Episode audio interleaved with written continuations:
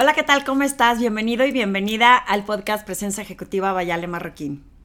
Hoy quiero hablar de algunos factores que pueden influir en el crecimiento y empoderamiento de la mujer.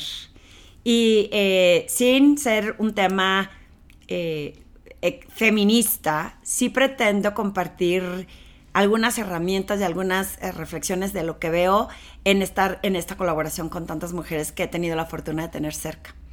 Y bueno, espero que esta, esta reflexión te sirva a ti, a más mujeres y que lo puedas compartir para poder tener momentos de inspiración y de crecimiento en tu presencia ejecutiva. Recuerda que este podcast lo puedes escuchar en Spotify, iTunes y que también está en mi canal de YouTube en donde puedes ver el video. También recuerda que lo puedes compartir para que a más personas les llegue y podamos inspirar de alguna forma el crecimiento profesional de muchas más personas.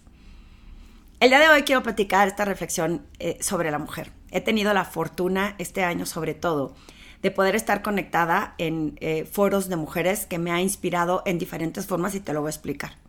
Bueno, como bien sabes, hace casi más de cuatro años participo entrevistando a mujeres exitosas en el programa de retos femeninos con Silvia Sánchez Alcántara, la creadora de esta plataforma que quiere y quiere compartir para potenciar a la mujer herramientas que les puedan inspirar. Nosotros entrevistamos todos los jueves mujeres exitosas que de una u otra forma nos han dado, eh, pues nos sentimos honradas, hemos aprendido y halagadas de poder aprender de estas mujeres que son grandes mujeres que han logrado el éxito. No solo su camino de tropiezos, de fracasos, sino de aprendizajes, de cómo han llevado su vida familiar, porque la idea es que puedan inspirar a más mujeres que no se atreven o que creen que es difícil el éxito para una mujer en, en, México, en el mundo, el, camino para la mujer es complejo. No todos los eh, países están abiertos a, a, poder apoyar tanto el crecimiento de la mujer, unos más que otros. Y en México especialmente sabemos que por la cultura es un tema que se ha estado trabajando más en el día de hoy, que antes se normalizaba esa situación y que hoy se está trabajando en que haya más equidad de género. Sin embargo, sigue habiendo retos. Eh, culturas, educación, costumbres, familia que lo impiden. Y el escuchar a estas mujeres, pues puede ser un momento de inspiración para que más eh, mujeres se atrevan a creer que se puede lograr el éxito y que todo tiene eh, sangre, sudor y lágrimas tuve la fortuna también de participar en el Global Summit of Women, que no me imaginé lo que iba a descubrir 800, casi 900 mujeres, ya lo compartí en el podcast con, donde pongo que fui a Dubai y poder conectar con estas mujeres. Si bien no conecté con las 800, sí te puedo decir que conecté con varias personas que son especiales para mí, sobre todo que ha habido la posibilidad de poder hacer negocio y que nunca te imaginabas que, que cómo puedes colaborar, ¿no? De alguna u otra forma hemos conectado con esas personas que te va poniendo el universo cerca. Súper increíble descubrir tantas mujeres buscando aprender, desarrollarse y conectar. Eso me pareció sumamente inspirador. Y sobre todo apoyarnos entre nosotras. Después tuve la fortuna y agradecida de ser miembro ahora y ser socia del International Women's Forum, una plataforma de mujeres increíbles, poderosas, emprendedoras, eh, eh, directivas, eh, políticas en diferentes sectores en nuestro país que han destacado por su trayectoria, porque han contribuido para hacer crecer en lo que sea que ellas hacen que es bueno. Y la fortuna es poder aprender de estas mujeres y sentirme inspirada desde la que escribió un libro hasta la que está negociando temas de política, etcétera, ¿no? Entonces, el tener la fortuna de estar conectada aquí, te das cuenta cómo podemos eh, tener un, un, apoyo, una sororidad y poder conectarnos unas con otras, sobre todo en la búsqueda de generar una mejor comunidad, un mejor país y un mejor entorno para las mujeres. Además, tengo alianzas con mujeres y estoy trabajando muy contenta eh, con un grupo de mujeres en donde ellas empiezan a generar chamba y se han unido entre tantas mujeres que de repente buscan más recursos y todas las personas que estamos en este programa con ellas cuando las, ellas necesitan ayuda somos mujeres. Y entonces en ese descubrimiento, pues también está increíble saber que podemos contar unas con otras, que unas tienen experiencia en algunos temas, otras en otras, y que podemos colaborar. No siempre podemos o tenemos que cumplir todo de todo. O sea, las mujeres a veces pensamos que tenemos que ser responsables de, de cubrir todos los flancos y de resolver todos los temas, y no necesariamente cuando sabemos pedir ayuda, que eso es un tema que yo he visto mucho en los foros mastermind que hago para mujeres, en donde la mujer, si no siente que es capaz de cubrir o de resolver todo, ya no se siente suficientemente buena. Pasa muy común, no le pasa a todas, pero sí tenemos que aprender a pedir ayuda y a saber que podemos apoyarnos en otras mujeres o hombres, tampoco pasa nada. Aquí lo padre es que estemos viendo que sobre todo las mujeres jóvenes que están empezando a tener familia, por lo menos en mi caso, cuando yo, yo estaba trabajando en el medio financiero, sí decidí tomar eh, la tarde libre, por decir libre, para dedicársela a mis hijos. Y no era libre porque pues obviamente era para eh, ir a las clases extracurriculares, para la tarea, para el doctor, para todo lo que se necesitara con los hijos mientras no estaban en la escuela. Entonces yo decidí trabajar solamente de 8 a 3 para poder dedicarle mi tarde. Yo tuve la fortuna que pude negociar eso en la organización en la que estaba y que se permitió porque entregaba resultados. Este grupo de mujeres que tienen circunstancias similares a las mías con hijos pequeños, pues obviamente necesitan el tiempo para dedicarle a sus hijos y por eso generan esta colaboración, porque ahora que ya mis hijos son adultos, pues yo tengo mucho más tiempo, puedo trabajar todo el día, casi casi que 24 por 24, no trabajo 24 por 24. Esa es otra cosa que te quiero compartir, es una de las reglas que me puse en donde corto el día a cierta hora porque no quiero tener un burnout, no quiero explotar. Y lo que me alcance a hacer en ese tiempo, si cuando trabajaba en el medio financiero, lo que me alcanzaba a hacer de 8 a 3 lo hacía bien, aquí me debe de alcanzar si corto en cierto tiempo y me relajo y descanso y pienso en otra cosa o trato de ver si tengo alguna conexión social, etcétera, o por lo menos ya descansar y relajarme del trabajo. Pero puedo entender que cuando los hijos están pequeños y buscan esta colaboración, pues de pronto es una mano a la que le puedes pedir ayuda. Entonces es bien importante como mujeres saber que podemos pedir ayuda y eso no quita la posibilidad de que seamos buenas en lo que hacemos. Yo de veras aprecio y admiro toda esta contribución que están haciendo hacia la mujer profesional para que puedan generar este equilibrio y este balance. Y, si me estás oyendo, tú sabes quién eres, porque eh, no solo uno, dos, tres hijos, o sea, la cantidad de hijos que cada una de ustedes pueda tener y de verdad darle ese tiempo de calidad y aparte seguir productiva y trabajando, yo pienso que no está peleado. Y esa es una gran lección para tantas mujeres en donde yo siempre voy a promover la autonomía. Que podamos ser autónomas no quiere decir que nos liberemos de todo mundo, sino que puedas sentirte que trabajas para poder tomar tus decisiones, para poder que en el futuro puedas sentir que, eh, pues que no, es, que no hiciste nada, no trabajaste, no, no decidiste dedicárselo solo a la familia y luego cuando buscas trabajo, como es de cruel la vida, te dicen, ¿y qué experiencia tienes? Y como no tienes experiencia laboral, porque te dedicaste a los hijos, se vuelve como más retador. Acabo de conectarme con una mujer que va a ser mamá y de verdad me inspiró muchísimo porque está buscando trabajitos que está teniendo. Eh, desconozco muy bien toda su background y su trayectoria, pero me inspiró muchísimo el hecho de que está buscando trabajar, es mamá soltera y que se puede, se puede eh, tener cuando no tienes como todos los pilares de un hogar, se puede hacer que suceda con un network, con ayuda, con apoyo, insisto, pero siempre buscando esas posibilidades.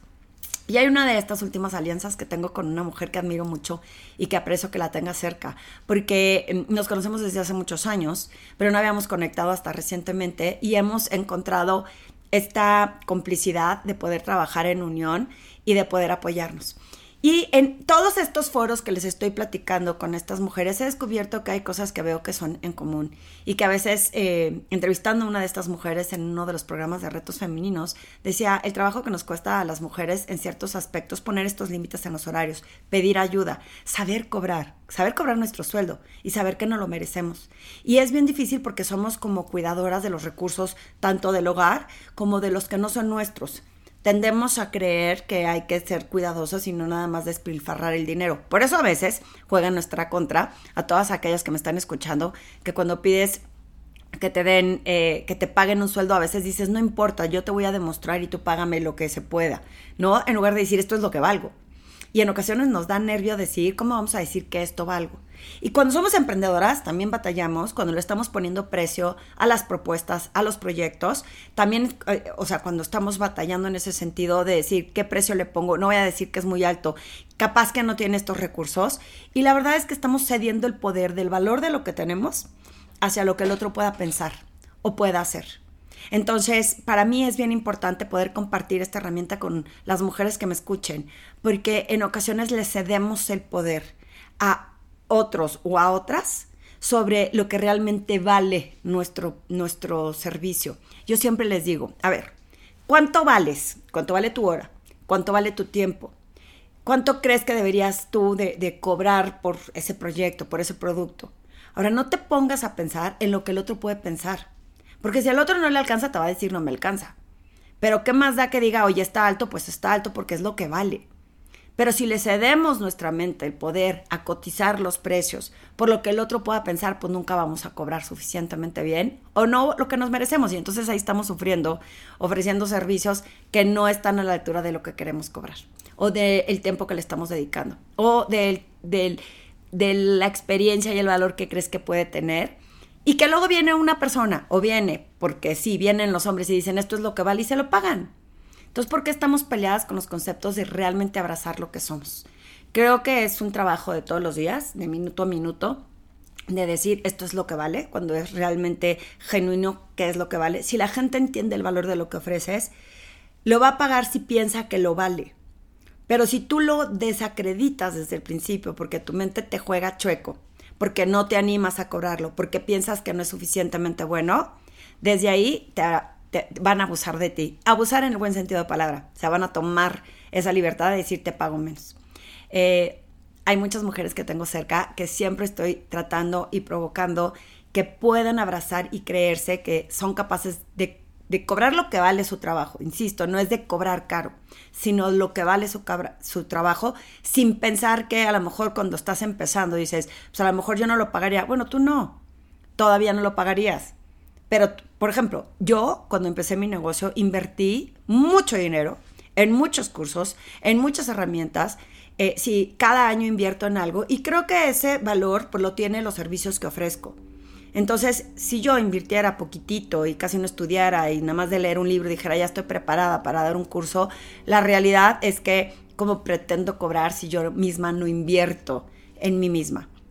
Entonces, esas son dos cosas bien importantes a la mujer que veo que a veces no queremos pagar porque no queremos invertirnos, por la razón que sea, porque piensas que no lo tienes, porque piensas que no es momento. En muchísimas organizaciones, cuando las he invitado a foros, me dicen es que a qué horas no voy a poder faltar, este, mi jefe no me dejó. Y pienso que podríamos levantar más la voz y decir, oye, si te voy a traer y, productividad y un retorno a la inversión, creo que me merezco que pueda invertirme mi tiempo o un curso o un programa en mí misma. Y dos, que si yo ya invertí en mí misma, pues lo puedo cobrar y se vale. Insisto, no todo es para todos. Y a lo mejor te van a decir, pues a mí no me alcanza, está bien. Pero si tú quieres valor, esto es lo que valgo yo. Cuando he adoptado esa mentalidad, cuando realmente he creído que lo que estoy ofreciendo es lo que vale, cuando no me pongo a preocuparme por lo que puede pensar el otro si está alto o no, cuando dicen es que esta cara, eh, por ahí dicen cruelmente, ¿no? No es que esté cara, es que no te alcanza. Y, pienso que es como cualquier bolsa de marca, como cualquier coche que decides pagar y dices, pues pagué alto porque es lo que quiero y porque lo vale para mí. Eh, en lo que las mujeres hacemos, si nosotros abrazáramos realmente siempre creyendo en que lo que hacemos tiene ese valor y que eso es lo que vale, dejaríamos de eh, impedir tener muchas más oportunidades porque somos nosotras mismas las que a veces la frenamos. Eh, esta reflexión la pongo por ahí porque quiero destacar el sí abrazar a más mujeres, el sí apoyarte en esos recursos en que te pueden apoyar, en hablar bien de más mujeres que nos pueden apoyar, en aprender más de otras mujeres, en saber que podemos alcanzar eh, otros objetivos, otras metas y el reconocer el valor que tenemos y que lo podamos transmitir correctamente porque no lo merecemos y no cediéndole el poder a el que dirán, sobre todo en temas cuando se trata de economía, pienso que nos detenemos, o por lo menos lo que he visto mucho, desde eh, pedir el sueldo que te mereces hasta cobrar los precios que merecen tus servicios. No sé, ¿tú qué opinas?